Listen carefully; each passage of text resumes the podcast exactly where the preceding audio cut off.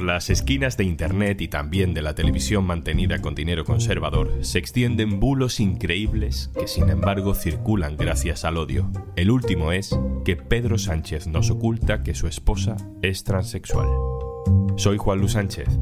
Hoy en un tema al día, Begoño, el bulo contra la mujer de Pedro Sánchez.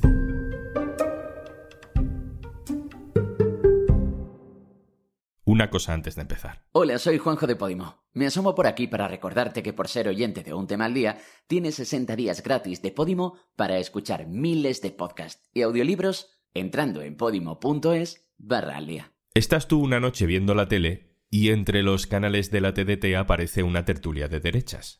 Nada nuevo, hay muchas.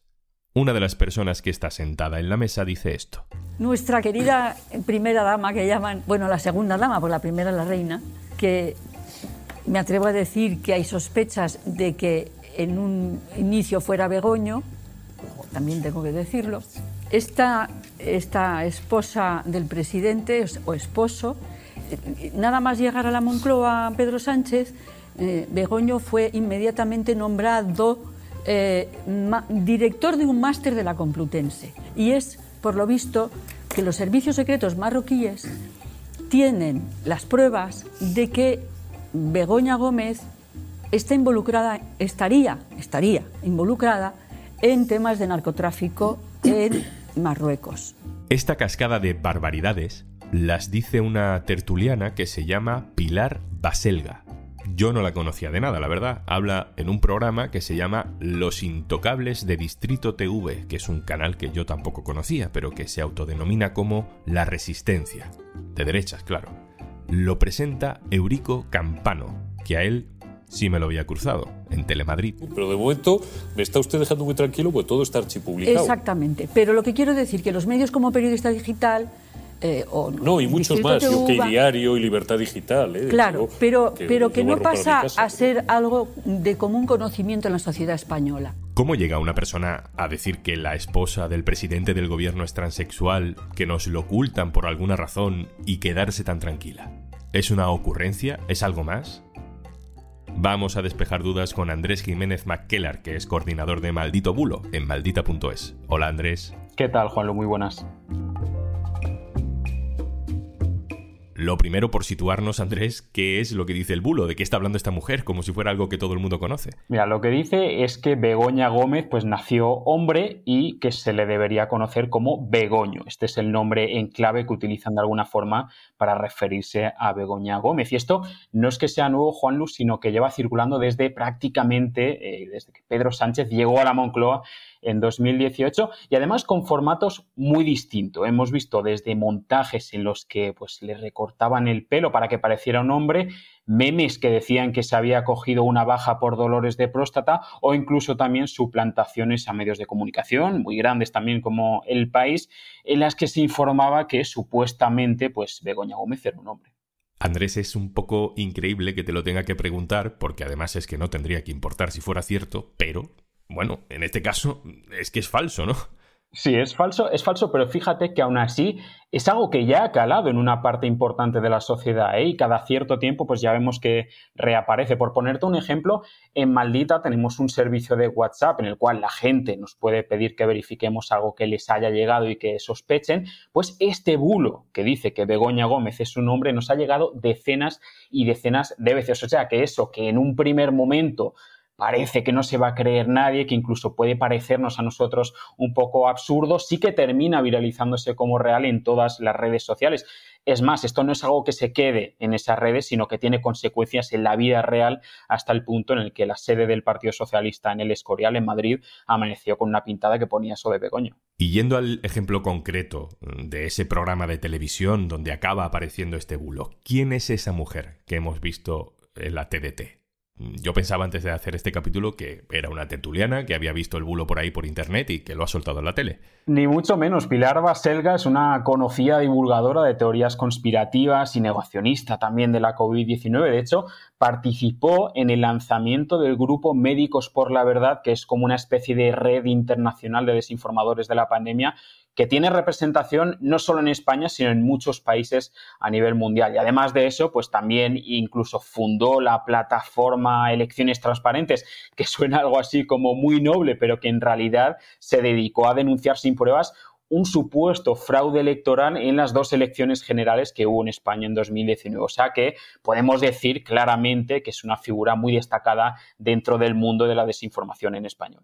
Pues vamos a escucharla porque, escuchando sus disculpas, ha tenido que disculparse luego, no parece que precisamente responda a ese perfil. Bueno, primeramente quiero pedir disculpas a Begoña Gómez, a Distrito TV y a sus telespectadores por una declaración que hice hace unos días. Ha sido un error por mi parte interpretar las informaciones que se están difundiendo por diversas redes sociales de medios españoles. Nunca ha estado en mi intención ofender a nadie, puesto que la transexualidad está presente en mi círculo familiar desde hace casi 20 años. De ahí mi sorpresa cuando constato que decir que alguien podría ser transexual se considera pues una injuria, una difamación, una calumnia. Por eso desde aquí mando mi saludo cordial a todas las personas que por su transexualidad han tenido que vivir ocultándolo, han sufrido muchísimo por este rechazo visceral e insolidario con la diferencia. Yo que no conocía a este personaje, al escuchar sus disculpas, pensé, la verdad, que había metido la pata inconscientemente y la estaba sacando. Pero Andrés, tú que conoces al personaje, ¿Te crees estas disculpas? A ver, es un poco sospechoso porque es cierto que disculpas ha pedido, las hemos escuchado, pero es que mm, esta vez, si lo piensas, el bulo ha cogido una dimensión pública que igual en otras ocasiones no. Es verdad que obviamente en este caso hay un claro miedo a poder recibir una denuncia y al dinero que eso conllevaría, pero fíjate que desde Maldita llevamos ya años siguiéndole la pista a esta persona y en su grupo de Telegram, en el cual pues alimenta todo tipo de desinformaciones a sus suscriptores, habla de Begoño, es decir, ha utilizado este término hasta 17 veces, o sea que es una teoría de la conspiración que lleva muchos años difundiendo.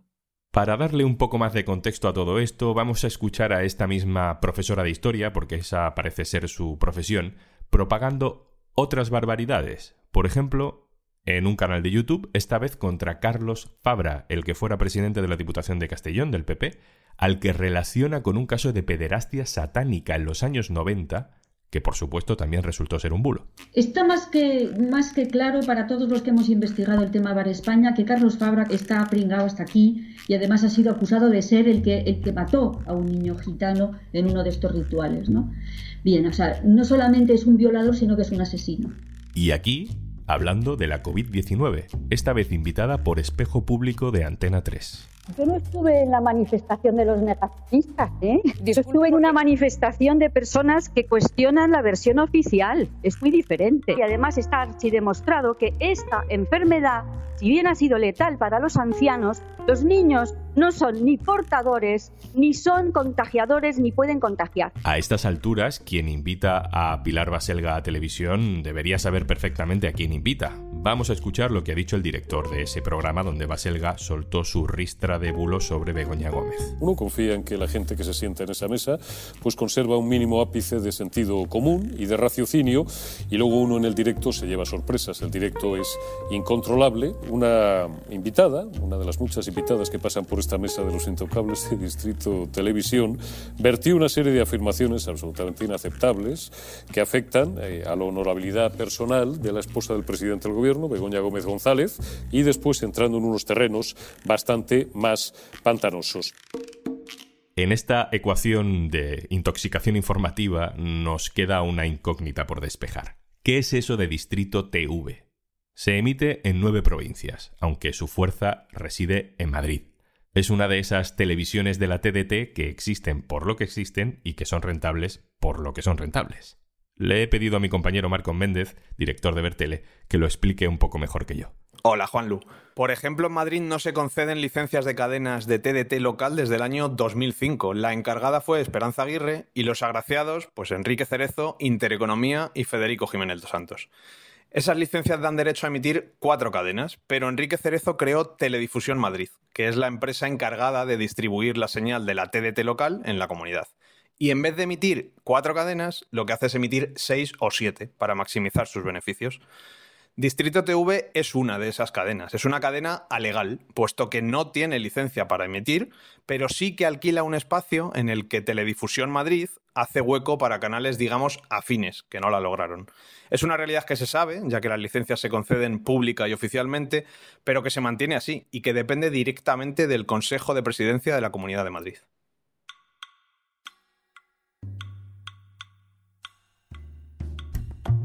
Andrés, vuelvo contigo. Este bulo no es, aunque lo parezca, producto de la caspa española.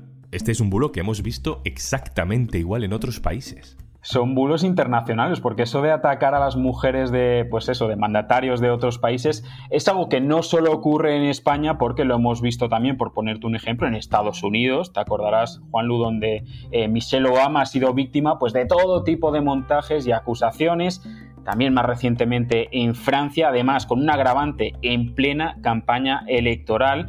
Y allí lo que dijeron es que Brigitte Macron había nacido hombre y con el nombre además de Jean-Michel, es decir, le ponían un nombre al igual que a Begoña Gómez en España. Y pues lejos de quedarse en los rincones oscuros de Internet es algo que fue tendencia en Francia con miles y miles de interacciones en las redes sociales.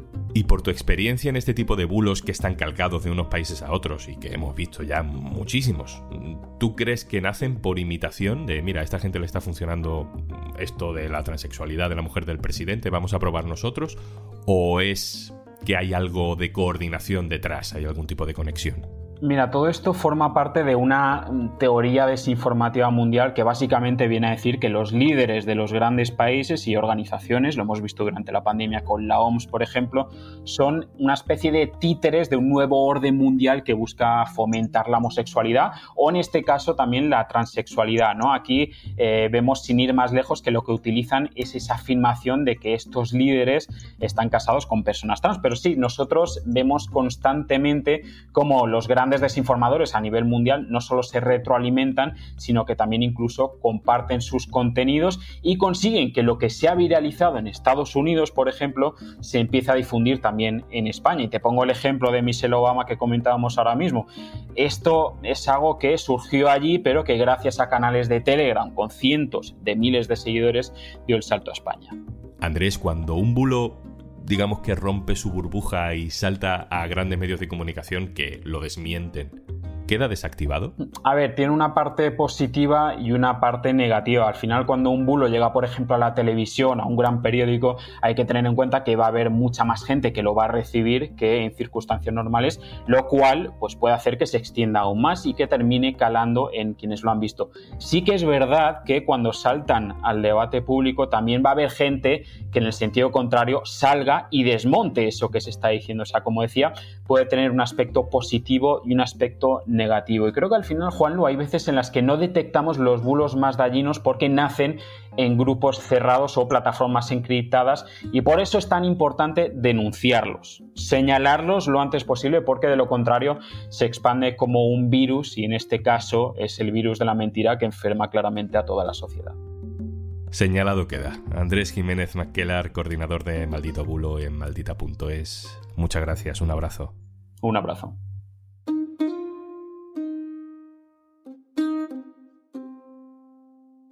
Y antes de marcharnos...